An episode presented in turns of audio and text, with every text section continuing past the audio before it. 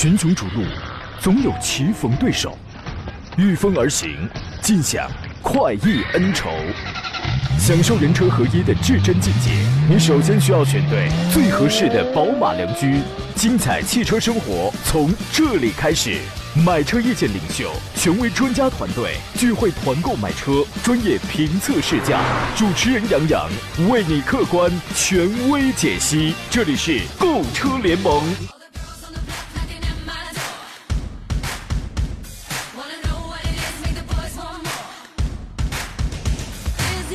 来，诸位，新的一周又开始了。山东交通广播的专业汽车节目《购车联盟》为您再次开拔启航。我是杨洋，在山东济南问候全省的汽车朋友。再见已是十二月了哦，本年度过完最后这个月了，又得画一个圆满的句号了，可以说是圆满的句号。也许你现在想的是左边画个龙，右边画彩虹，对吧？不曾想玩着玩着呀，时间就溜走了。想想那些今年许下的关于去年一定要实现的前年的那些愿望，仰天长嗟叹呐，朋友们。我们多么希望时间可以再慢下来一些啊！最近呢，就开始得陆陆续续的要规划明年的活法干法了。过去的好的坏的，就让他们成为过去，整理思绪，让每一天都是崭新的开始吧。今天节目我们依然是专业探讨一下买车的问题啊，遇到了这个买车方面的困惑，不知道该买什么车了，怎么买？欢迎跟我们来做最专业的探讨。直播间联络热线此刻开始为您开通，号码分别是零五三幺八二九二六零六零八二九二七零七零。我们还有几种网络互动方式，一个是我的新浪微博，您可以艾特山东交广杨洋侃车；微信公众账号呢，分别是山东交通广播以及杨洋侃车。通过第一个，此刻可以全球收听我们的广播直播，可以看直播间的视频直播节目以外，通过杨洋侃车我的个人微信号啊，无论是要买。买新车的，还是二手车估价的，以及团购报名的，还有汽车评测的、汽车维权的，都可以实现啊！今天呢，和我共同来解答问题的是来自济南天天拍车的专家石占平石老师，你好，腿哥。哎，杨好，各位车友好。今年还剩下最后二十多天，是吧？你打算怎么度过呀？我来这个上节目，心里很高兴啊。然后你这个开场白搞得就心里很很复杂了，很失落。那些个你今年许下的关于去年还没有实现、前年乃至大前年的愿望，是吧？对我们主要是考虑明年的愿望啊。我我也有一个小小的愿望啊，嗯嗯，我就想啊，今年呢，我呢还有五天年假还没休，你知道吗？我其实不是一个特别喜欢休假的人啊，工作这么多年，今年第一回休年假，你知道吗？工作十二年，今年第一次休年假，还有五天还没休，你知道吗？我就特想跟各位申请一下，能不能把它给休了呀？你知道吗？还有几本书想看，几场球想打，就是不知道时间允不允许啊。你今年休息了吗？说的太假，嗯，很真，真的很真。那些看似很假的玩笑，往往是内心的真情告白。对，主要还有几个懒觉没有睡，嗯，对对对，实实在在的啊。这个也是，这个也是啊。新的开始，石老师可以去加个油，图一个吉利啊。根据卓创的测算呢，截至十二月二号收盘，国内第十个工作日参考原油的变化率是百分之正的一点一三，对应的汽柴油上调幅度分别是每吨五十五块钱和每吨五十块钱，折合一下的话，就是汽柴油分别是涨幅零点零四元，很吉利的数字啊，涨了四分钱。零售限价三连涨窗口将在今天晚上的二十四点开启。本次本次调价之后呢，本年度呃，咱们这个零售限价一共经历了十四回上调，七回下调，三回搁浅，涨跌互抵以后，汽柴油累计涨幅为每吨四百四十五块钱。下一次呢，据说下跌的可能性会比较大啊。呃，十二月十六号晚上的二十四点啊，这个先告诉给各位一个。好消息啊！这个节目还没有开始，我们热线上一位郑先生啊，跟我们导播说呢，他强烈要求要在热线上要等我们这个节目开始。我说给人把电话回过去吧。导播说不行，郑先生一再坚持，一一定要等着，这是有买车的强烈需求。我们来听一下他的这个问题是啥啊？你好，郑先生。哎，你好，主持人好。你辛苦了，让你久等了。嗯，不久等，等了刚刚开始。是吧？太好了，您说说吧。哦，是这样，我是看了一个那个探岳和那个昂科威，嗯，还还还有一个吉普和那个就那个，呃，那叫那叫什么来？那叫吉普的，呃，对，还有个那个指南者啊，吉普的那是指南者，呃，不是自由光。啊，自由光啊，那你买的那还就二十万左二十万左右的那还不如指南者呢，这个价位的吧，裸车啊，那你看了这个自由光还不如指南者呢，这个二十万左右那个谁来着？昂科威你看的是一点五 T 的，探岳看的是两点零 T 的，二二二点二点零啊，二点零 T 配九 AT 的啊，二十对对对，二点零多一点。那个探岳呢，两也是两点零 T 的，都看两点零的，不看太小的了。OK，您多大岁数？啊，呃，四十年里程在多少？啊，年里程，我要看你一年要保养几次不。到三万，两万多。两两万多，正常情况下一年差不多四四回左右就差不多了啊。嗯，OK，这个问题在我心目当中已经有已经有答案了。我们先听一下施老师你的答案，你的建议是什么？呃，就这四款车来说的话，就综合的话，可能我会嗯适当的倾向一下探岳啊，嗯是这样啊。为什么呢？呃，我觉得整体的话，这个最起码这个动力表现，然后的话，整车的相对说的呃质量稳定可靠性方面的话，我觉得相对说还比较突出一点啊。嗯，是吧？呃，我倾向于探岳，我我我的答案首先淘汰掉了自由光，为什么呢？变速箱有大的毛病，车身小毛病也是比较多，而且这个车极度不保值。第二一个呢啊，我本来也想把昂科威也想淘汰掉的，因为无论是 1.5T 的还是 2.0T 的，它的分体式控制臂衬套的那个导致影响，就是有一定断轴的那个概率的这个问题依然是存在的。你知道吧？只不过啊 2.0T 的配 9AT 的这个变速箱要比 1.5T 配七档干式双离合的那个变速箱要好，要好一点，但是依然是轴是有隐患的。探岳呢，它没有大毛病，无非就是稍微小一点，它没有大毛病。哦、那其他的还有推荐的吗？就是二十万左右的。有。啊，考虑国产还是考虑合资嗯，都行啊，都可以是吧？省省心一点的。呃，您刚才说您多大岁数？四十。哦，四十岁是吧？嗯，潮吗？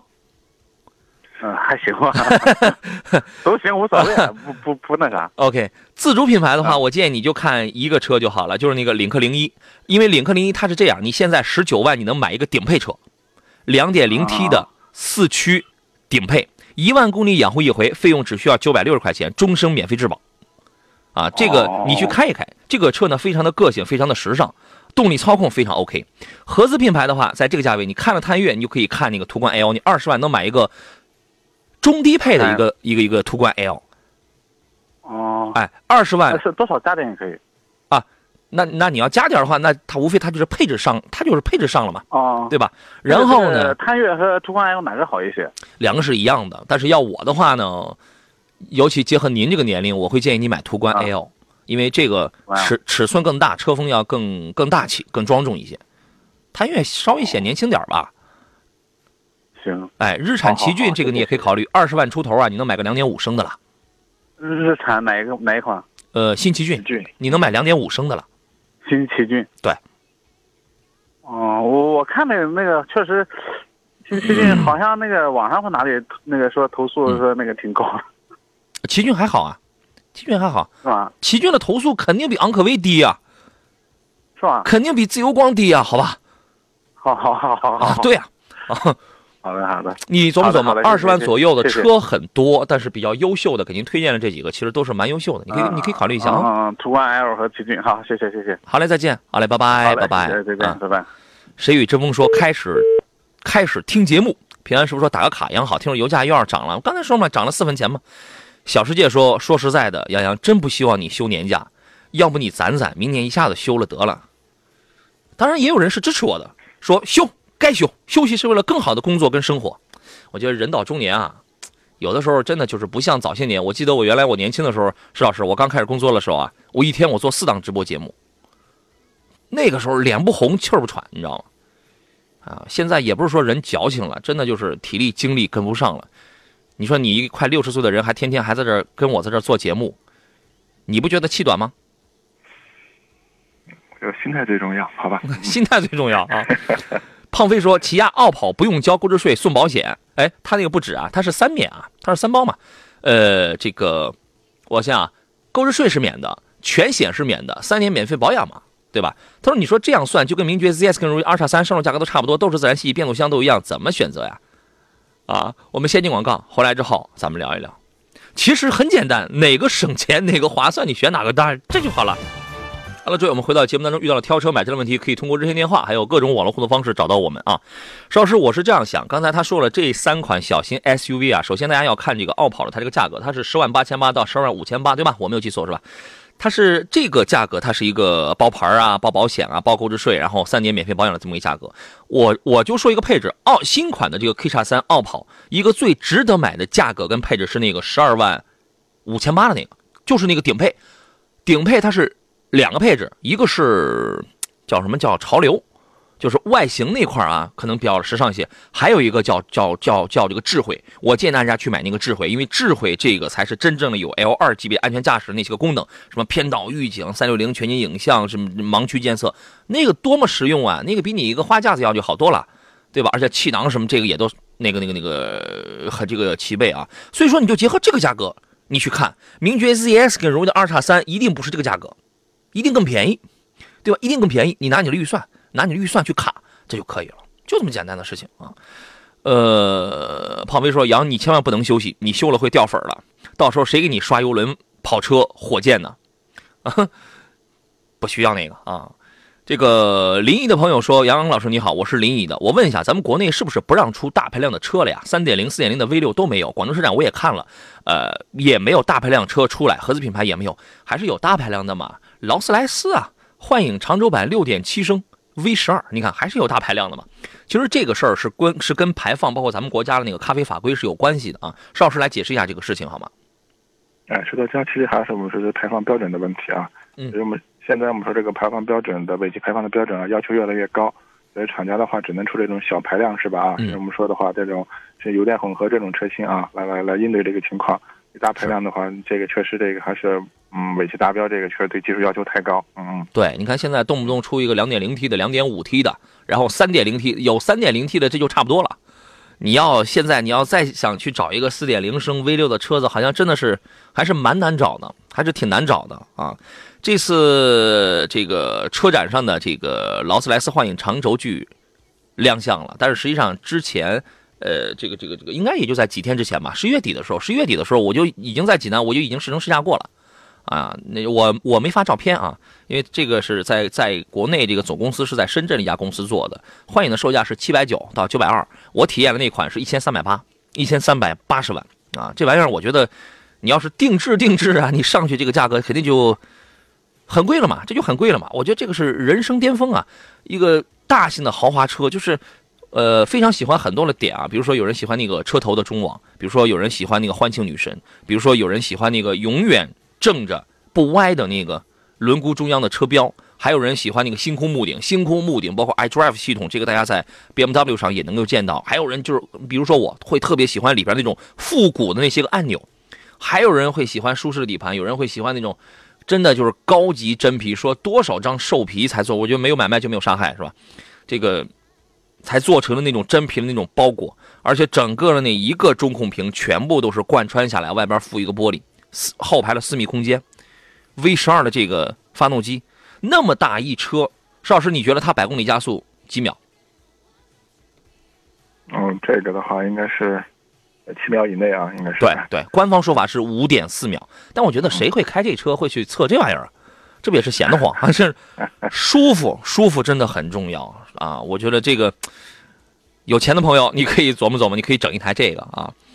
呃，秀秀说：“主持人好，服了吧？年龄不饶人呐，就是这句话啊。休息是为了更好的工作，确实是这样哈。”路飞的问题，来看大家买车的问题啊。路飞说：“杨哥你好，我想问一下，轩逸经典款自动豪华1.6落地十三万，这个价格合适吗？我觉得有点贵。同价位还有没有别的车型推荐一下？谢谢。落地十三万的经典轩逸，你觉得这个贵不贵？经典轩逸现在现现在还能买到啊？”呃，我不知道你为什么要选选这个配置的是吧？这种情况啊，嗯，我觉得如果是轩逸的话，特别经典轩逸，不是说这个车不好，我觉得可能这个价格，你是不是能考虑它的配置再低一些的，或者怎么样啊？这种情况啊，自动豪华也算是一个配置比较高了，但是落地十三万，我觉得这个这个价格不太合适吧？如因为我可以有更好更多的这个其他的这种选择了。这他们确定是经典轩逸还是新轩逸？我我我我我搞不清楚他说的。我现在怀疑的是经典轩逸。现经典轩逸现在是在二零一九款嘛？二零一九款现在是什么排放？是是国五啊？你现在还你还你还能买得到？你买个新轩逸吧，行吧？你买个新轩逸，新轩逸的话，你买个那个那个那个，它叫那个舒舒享版，自动挡的 CVT 的舒享版，你那个办完了也才十三万啊！而且新轩逸动力更好，它比经典轩逸啊动力更好，反而会更节油。这个实际上，我一直我很想测一件事情，到底是一点六的轩逸新轩逸省油，还是一点二 T 的卡罗拉省油？我很想测这个事情。工信部测的是一点六升的轩逸更省油，啊，然后呢，空间、尺寸、颜值、内饰的配置要更好，换车买新轩逸，二零二零款的一点六的，你就买那个 CVT 的那个标配，就完全可以了啊。飞翔说嘉旅 XRV 如何选择？你这个看用途啊，这两个完全不一样的风格，一个是全家用车，一个是一人开车。邵老师来分析一下这个问题吧。嗯，两款车的话，我觉得啊，主要还是真的是看要看用途啊。呃，这个相对来说的话，我们说这种旅行车的话，它的这种后排空间后面，我就是后面的储物空间的话是占优势的。嗯，那唯一的可能差别就是它的底盘啊，离地间隙太低，可能通过性上会会差一点啊。这种情况在一块啊。是。所以这个我觉得主要这个车你做什么用是吧？你你是不是经常出去玩或者在一些非铺装道路上，那可能 SUV 占优势。那比如你是在市区用啊，或者我们说的在长途或者在铺装道路上，那我觉得。这种旅行车的话，也是有它的优势的。嗯，对你考虑一下，比如说我给你描述一个生活场景，你需要带孩子，你需要带家人，你需要带东西，你几个 SRV 呢也比不上一个嘉旅啊。你买一个 SRV，你还不如去买一个傲跑呢，那个空间还能稍微还能大一点。但是如果说你就是一两个人，你小伙子小姑娘，你上下班开的话，你不想开一个大两厢，有点像 MPV 那种风格的话，你找一个小 SUV 那就可以了呀，对吧？你买个1.5升的或者1.8升的，哎，呃，这个 XRV。开车停车相对而言，它都方便，自己开着轻巧啊。哇塞，说你好，杨哥，长安铃木启悦油气两用国六款这款车有什么优缺点？铃木的车你不要买了，因为铃木已经从中国已经退市了。长安签了铃木，但是为期是三年，我觉得明年应该就已经是第三年了，明年就已经是第三年了。如果说是铃木不能给长安挣钱的话，那么这个品牌将彻底淡出中国市场。你买它干？你买它干嘛呢？对吧？呃，也也有很多的车型也很省。你不要买这个了啊！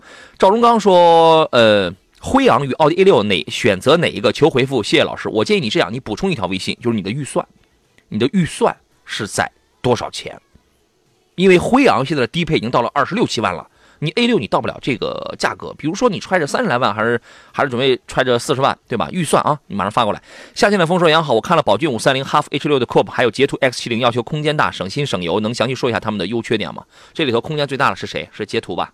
捷途应该是，嗯嗯，呃，详细说一下各自的优缺点吧。是不是？嗯，那第一款他说的是哪一款？宝骏的五三零啊，宝骏 SUV 里的常青树这个。啊，我觉得这个车本身的话啊，应该我觉得目前的市场表现、性价比方面还是不错的啊。这种情况在一块儿啊，也相当是一个比较走量的车。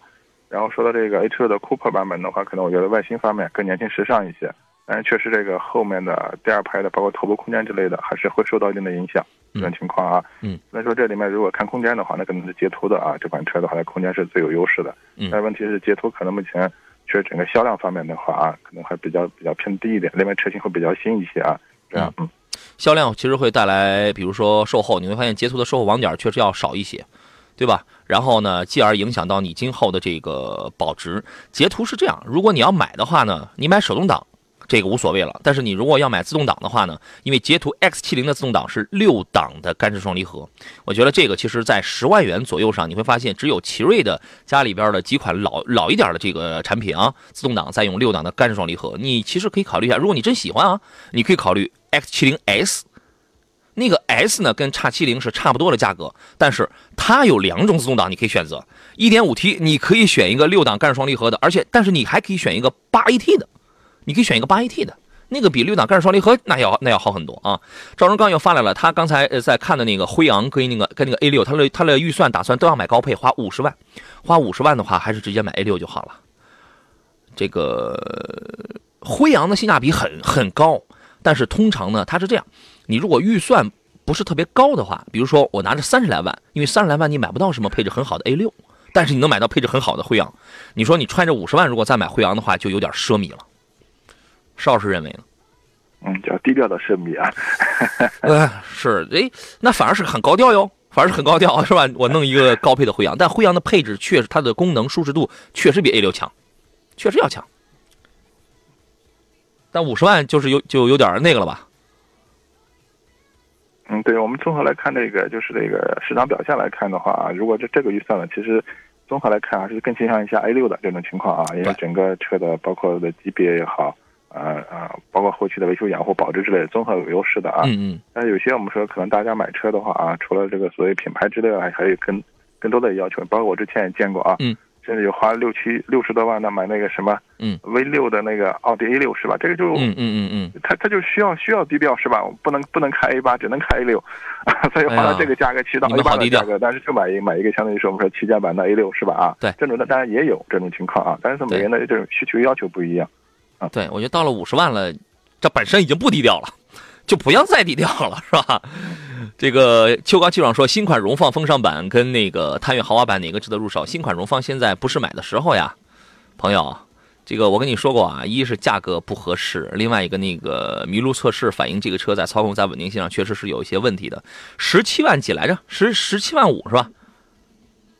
是十七万四还是十七万五？那个车你提不到，关键是没车啊，现在是它不生产。嗯。那个车你是提不到的，那你怎么着呢？风，那你也最次你得从风尚版开始卖，风尚版卖那个多少呢？十九万四，我还我还是那话，十九万四，你两点零 T 的途观 L 你买不到吗？两点五升的新奇骏你买不到吗？两点零 T 顶配的领克零一你买不到吗？两点四升的三菱欧蓝德顶配你买不到吗？是吧？这个呃啊，他刚才还看了什么？还看了个探探月是吧？探月两点零 T 你买不到吗？你非要弄一个两点零升的一个低配的一个荣放，干什么呀？自己这么想不开，你稍微添个一万两万，你都可以买个汉兰达，好吧？不合适，你琢磨琢磨啊。呃，小轩油管说雅阁、天籁、凯美瑞这几款车，麻烦给评论一下。呃，我建议在这里边可以选天籁，天籁的两点零 T 的这个天籁，这个是一款很 OK 的车。之前我开了这个车跑了好几千公里，两点零 T 的 VC Turbo 那个发动机。八比一到十四比一的压缩比，那个动力很爽。那个这个这个咱们就不用讲了。我待会儿广告回来之后，我说一个它安全方面的一个配置，这点我我刚刚体验过，我我我认为很棒啊。我们先进广告，稍事休息一下。这里是购车联盟正在全省直播，我是杨洋，专业解答挑车买车的问题。我们还剩半个小时，哇，时间好快，咱们待会儿见。群雄逐鹿，总有棋逢对手，御风而行，尽享快意恩仇。享受人车合一的至臻境界，你首先需要选对最合适的宝马良驹。精彩汽车生活从这里开始，买车意见领袖，权威专家团队聚会团购买车，专业评测试驾，主持人杨洋为你客观权威解析。这里是购车联盟。每周一到周五的中午十一点到十二点，这是我们专业聊汽车的专属时刻。我是杨洋，这里是购车联盟啊。周一到周四我们聊的是专业挑车、买车、买什么车。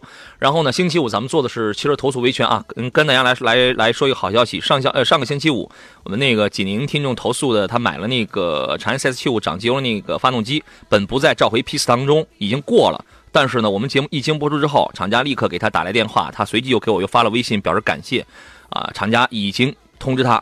准备给他免费更换发动机了啊！这是我们节目的一个力道啊。呃，我们直播间热线呢是零五三幺八二九二六零六零或八二九二七零七零。另外，您可以给我发微信，关注微信公众账号“山东交通广播”以及“杨洋侃车”啊，及时来留下文字问题就可以了。今天做上课呢是来自济南天天拍车的石兰平石老师，你好，石老师。哎，杨好，各位车友好。我们回到刚才那位朋友那三个问题当中，一个是 Accord，一个是新天籁，一个是凯凯美瑞。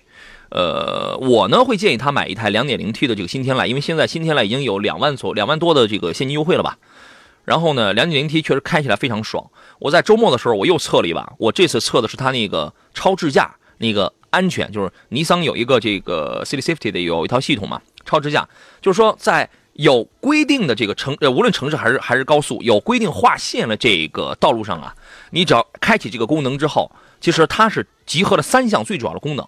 一个是主动刹车，一个是那个车道保持，还有一个就是 ACC 自适应巡航，零到一百四十四公里的这个全速域的，可以说是全速域的这个自适应巡航。我大概济南到长青，长青再回来，就是在正常跑了这个路上，说实话，除了它方向盘，我手离开方向盘超过三十秒，然后它会提示我手在放放那么一秒钟之外，呃，我几乎有很长的一段里程。我是没有踩刹车，也没有踩油门，那基本上你就用那个手来控制，来摁那个加减键，它就可以了。前车停你就停，前车走你就走。我我我认为在这个功能上，其实它比那两个车做的要好，因为很多车现在也都有什么车道就是偏道预警，但是它只是预警，给你震一下，给你滴滴响两响两声，它纠它这个纠正的那个力道是非常 OK 的。呃，雅阁现在不能买，请注意啊，这个 1.5T 的发动机现在不能买，2.5的凯美瑞你可以考虑，但隔音好像做的差一点。我觉得还是 2.0T 的新天籁更有玩头，我是这样认为的。邵老师，您的观点是什么呢？嗯，确实是这样的。你现在在售的凯美瑞的话，应该是主要动力方面两个版本，一个是2.0的自吸是吧？啊，另外是 2.0T 的这个涡轮增压。呃，呃，两点五升，凯美瑞是两点五升嘛？呃，对对，现在这其实 2.0T 的这个这个天籁的话，其实我觉得它的这种整个这种风格调教的话，还是更年轻、更运动。嗯，这老款的天籁的给大家这种印象感觉完全不一样。对，所以很多车友的话，可能印象里面还是。停在过去老款那个老沙发感觉里面，对对啊。但如果你找这种感觉的话，我觉得现在可能二点零的这个自吸的话啊，可能还还保持这种风格啊。嗯。但是二点零 T 的话就完全不一样了，这种情况啊。而且这一代的两点零 T，它把那个底盘包括那个悬架的支撑调教的又硬了一些，就不再原来那么软塌塌了。呃，更更偏更偏运动这种情况啊。所以这位朋友呢，我觉得还是跟你个人的实际需求啊，你喜欢这种运动操控好一点的，还是喜欢我喜欢那种比较。比较偏舒适的啊，这种情况啊，对，所以我觉得这个就不同的版本的这个天籁，你完全可以去试比较一下啊。两点五的凯美瑞呢，它那个十档的那个 Direct Shift 那个变速箱，它给人的一个感受是换挡很平顺，就是像一个水龙头滋滋滋滋，慢慢的开始淌水，慢慢的往上加速。凯美瑞的这个车的整体风格的话，怎么说？它一直走着比较，比我们偏中庸的啊，这种这种车，就是它做的非常怎么说，方方面面都要考虑到。嗯嗯。其实你现在现在在座的开这台凯美瑞的话，其实我觉得它最起码从外观方上面来说的话。就是还是更年轻、更运动啊，是了很多这种运动性的元素。但实际车的话，我觉得最起码它的这种运动呃驾乘感受的话，确实比老款的有很大的一个提升。但是它又不是完全主打运运动的这么一款车，是啊，做做的非常均衡的一款车。对这种风格，它和和那个我们说和两点零 T 的天籁，甚至和二点零自然吸气那个天籁完全又不一样。对，这样啊。天籁，我觉得下一步需要再提升的，就是把这个舱内的这个软件这块东西再提升一下。比如说，你再弄个大点的屏幕，行不行？弄个多彩的这个多触摸的这种屏幕，好，那个行不行？再来点这个高科技的那种什么手机智联，行不行？就是说硬件做的比软件强。我说有很多的这个车里边，其中有一个也算是这个吧，可能我对它的要求可能是比较高的。石宇这么说，这就是杨的力度，支持你啊！本周五呢，在特别节目汽车帮当中，我将会各位再次我们来回顾一下这个事情，然后来看看到底这个发动机是怎么回事怎么就他就给他免费换了。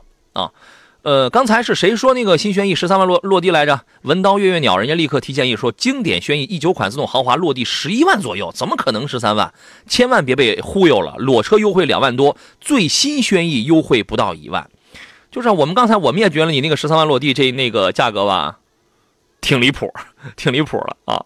这个还有朋友问的是，呃，洋人骑洋车问的是沃尔沃的 S 九零跟凯跟凯迪拉克的 CT 六哪个好？能不能详细跟我们说一下配置？你看的是具体是哪一个配置？因为啊，同样都是中大型车，水平极其接近，你知道吗？水平是极接近，你得告诉我，你看是 T 四 T 五啊？你你你买的是具体是哪一个配置？这样我们详细一比较，就看哪一个更超值，你知道吗？啊，刘说杨哥石老师好，斯柯达速派的 1.4T，别克君威的 1.5T 家用该怎么来选？油耗、保养费用、毛病多少？给说一下，选哪一个？谢谢。您挑一个，石老师，根据他的需求。斯柯达的速派的话，我觉得一点四 T 啊，确实整个动力的话还是会比较偏弱一点。呃，我我不知道这个车你主要做做什么用这种情况，特别是我觉得市区的话，这种本身一点四的这种特别起步啊、提速阶段还是会比较偏弱的。我这款车动力调教很一般，自己开还行是吧？对 对，哎，自己开还是可以的，但是不太适合全家用。现在一点八 T 的速派也很便宜啊。是是啊，如果速派的话，其实还是建议考虑一下一点八 T 的啊。对，好一些。呃，提前啊，泡泡论坛，这个斯柯达在呃，斯柯达在呃那个那个那个，他那个方向机的爆发出来的问题，他用他不是用博士华域的那个方向机嘛，爆出严重的什么这个故障问题，集中扎堆儿，就在速派上啊，集中就在这个速派上，呃，好像好好像真是一点四 T 的速派要多一些。泡泡论坛啊，看看这个车主们的反应，说这个新款的这个速派啊。还用不用那款方向机？方向机还有没有问题？方向机是一个大问题，这都是明确写进三包里边了。方向机有问题都可以直接导致你推车换车了，这都明确写进三包，这证明这个不是个小问题啊，这个不是个小问题。四风传动说：“杨你好，沃尔沃 XC60 T5 致远高配三十四万五入手合适吗？致远原来是卖多少钱来着？”呃，这个车的价格可能我近期没太没太关注啊。他那个应该是一九款的，他看的那个应该是一九款的，应该是四四十几万的那个吧？T 五，沃尔沃现在正常的能能能优惠多少？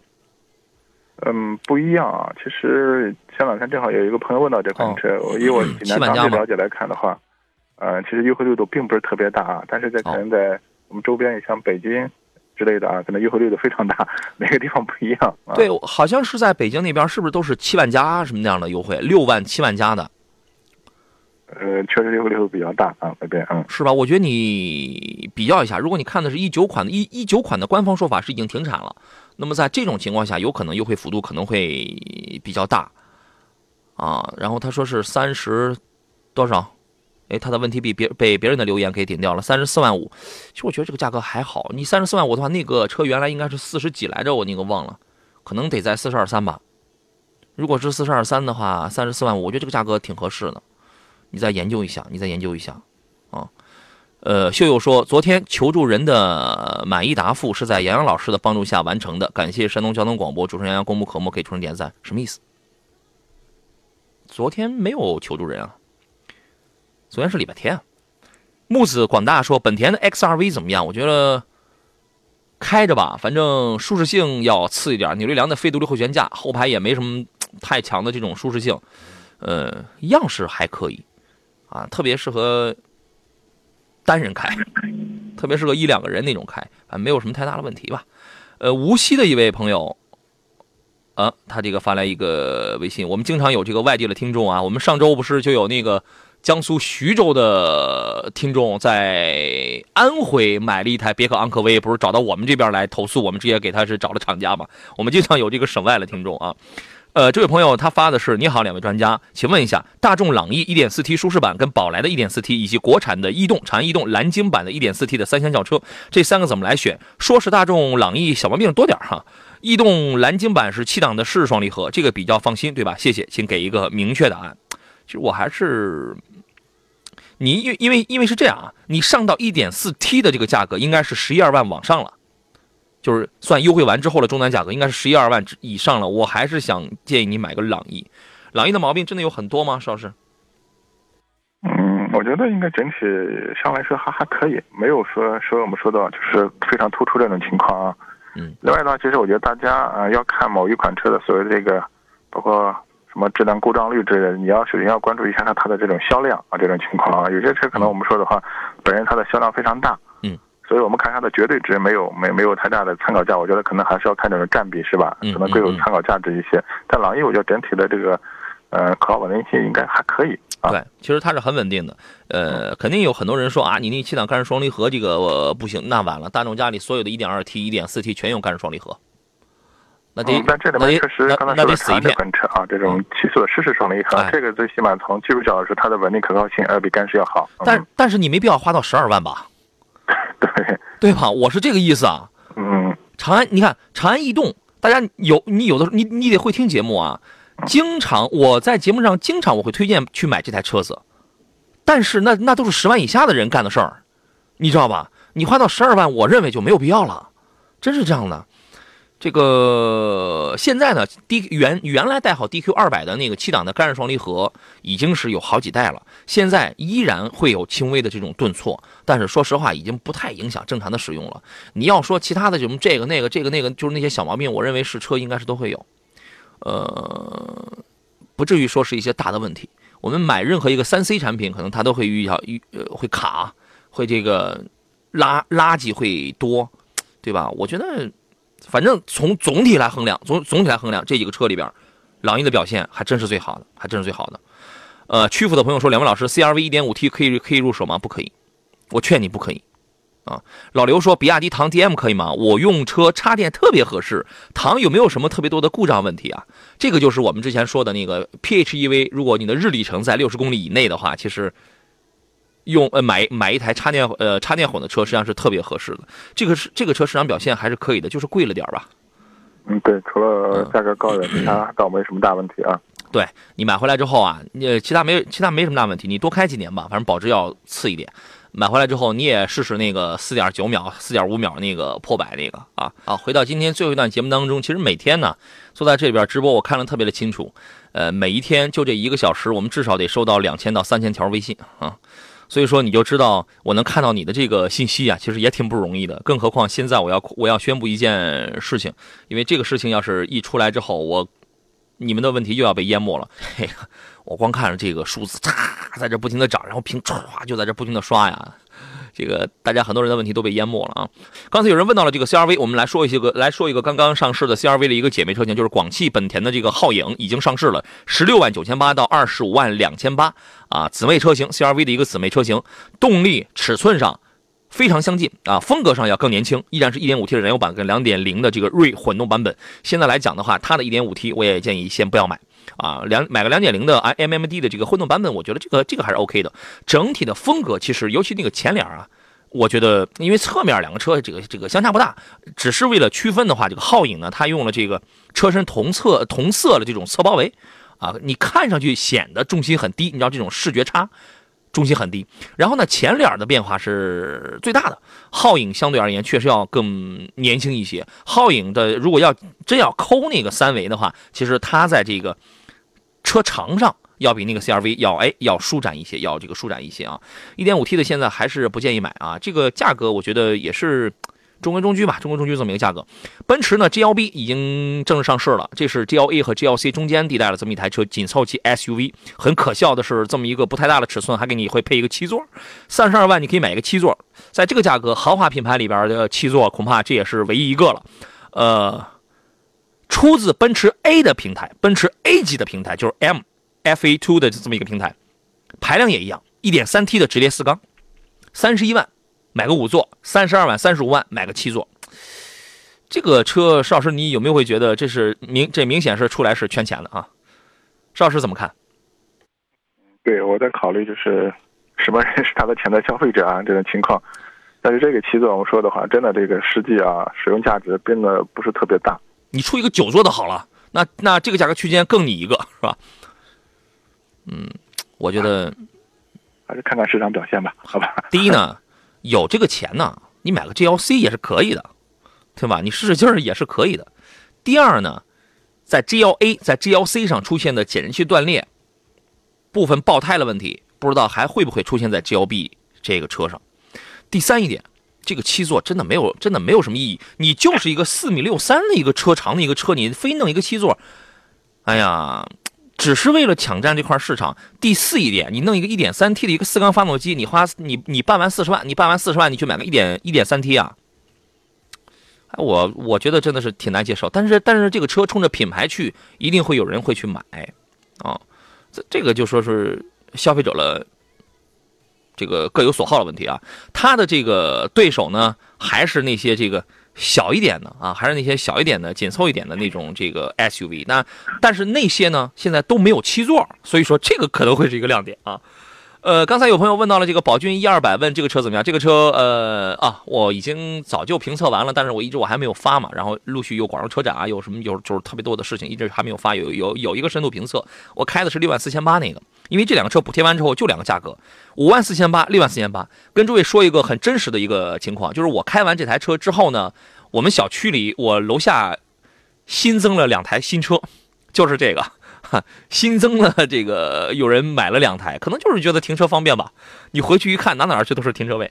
呃，这个现在续航里程官方标定是两百五十公里，反正我应该是初冬的时候我充电什么两百两两百三十多公里，充满两百三十多公里，我觉得没有问题。它主要的特点就是外形比较的科幻，有人说像 Iron Man 像钢铁侠那个头盔似的，尺寸真不大，就两个座，你看轴距就一米六，两米四九的这个呃，你将近两米五的这么一个车长嘛。就两个座，那那两个座，说实话也不是特别的舒服，呃，配置整个特别单一，你调个收音机它也不给你显示，你得自己你得自个儿听哪个是也是洋洋的这个声音，镂空的那种中控的设计，五个 USB 接口设计的位置也挺奇怪的。重点是，第一是行驶方便，第二是每公里六分钱，一公里六分钱，和一百公里和十和十度电吧。家里边，它它这个车只能慢充，两百二十两百二十伏的慢充，就说你。如果一天里程就三四十公里的话，就三十公里的话，你一个礼拜充一回就可以了。六毛钱一度电的话，对吧？你一年的电费，一年跑一万公里的话，一年电费合六百块钱，省吧？如果你是百公里是十升油的话，一年跑一万公里的话，按八按按按按七块钱一升油来计价的话，那你一年的油费大概是七千块钱哦。这这个它主要它的特点主要是省，啊，然后也是停车等等也是比较方便啊。这个问题咱们就说到这儿。呃，我看一下时间，还有时间，但是大家的问题这个全都被淹没掉了啊！你这个东西，无呃无锡的朋友又问说，我的预算呢在十五万落地买三厢的车，不要 SUV，除去这三款，还有什么其他的推荐吗？平时啊就是上班用，长途用的不是太多。他刚才不是看了有那个三个轿车，朗逸、宝来还有长安逸动嘛？现在呢它不要 SUV，还是三厢，十五万落地，还有什么其他的优质选择吗？邵师？啊，这个就是看在不同车系了。其实前面说的主要还是这个德系啊，我觉得朗逸、宝来应该整体这个级别市场表现还不错啊。德系，如果你确定的话，就是确实要十五万上路，其实我觉得你把速腾也加进来是吧？也可以考虑。还是德系。呃，刚才前面有人问到一个新轩逸，那个那个不香吗？嗯，那个也香是吧？还有谁？啊，日韩系的，你包括像卡罗拉什么之类的啊，凌派什么之类的，都都可以考虑啊。凌凌派算了吧，你弄个一点零 T 的凌派，你自己一你自个儿一个人开着行，你知道吗？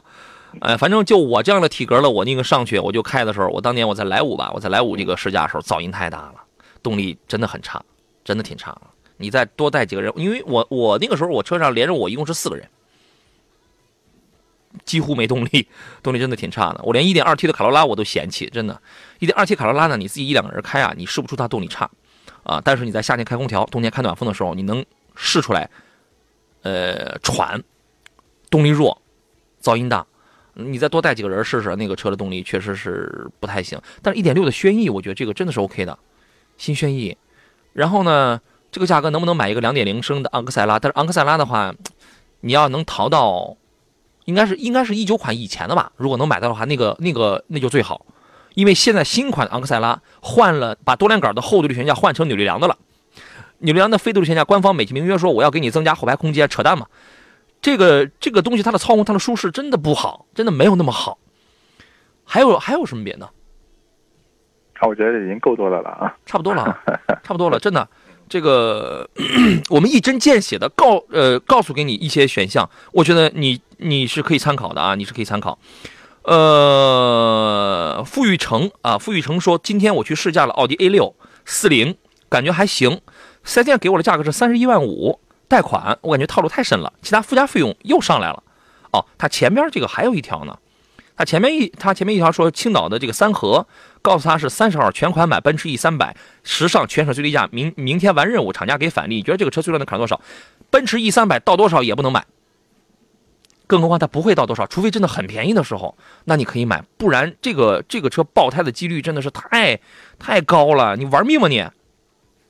还是买你那个 A 六，但是呢，他说贷款的话套路太深，其他附加费用又上来了，对啊。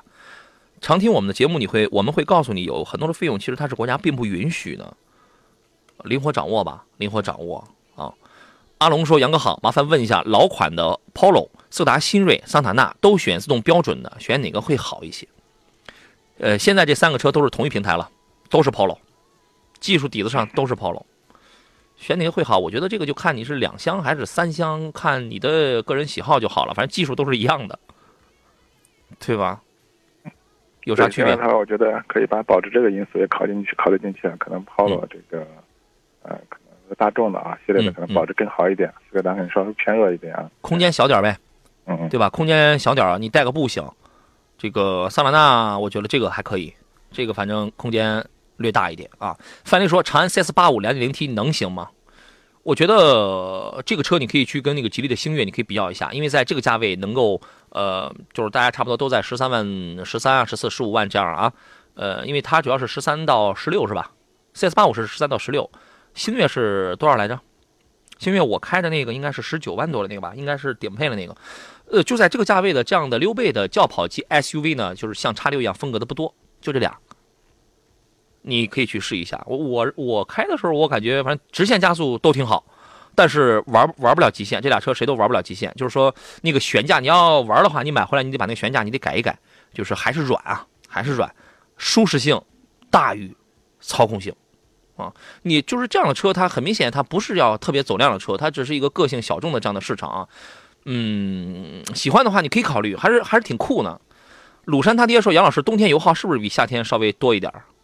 通常是这样的吧，哎，对，确实是这样的啊。包括你冬天的话，整个热车的周时间会比较慢，是吧？啊，这个都会加重油耗啊。对，就是我们又要我又要说起十年前做节目的时候说那个话题了，就是关于这个热车呀。老司机往往有一些不太好的习惯，就是要么是不热车，要么原原地热起来没个完，你知道吗？都不好，都不好。其实对于这个车辆油耗啊，对于发动机的负担，这个都很大。对于这种老生常谈、一年级才讨论的问题，我们就不再做过多的这个分享啊。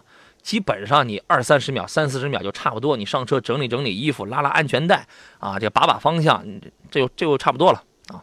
今天节目时间关系，我们到这儿了。再次感谢大家的收听收看，也感谢石安平老师来做客。咱们下期节目再见喽。好，再见，拜拜。节目以外的时间，您可以通过“杨洋侃车”的微信公众号和我联系，在公众号里面搜索“小写的拼音全拼杨洋侃车”就可以就可以找到我了。喜马拉雅搜索“杨洋侃车”的声音专辑来回听绿色版的节目。好了，诸位，我是杨洋，明天中午十一点准时再见。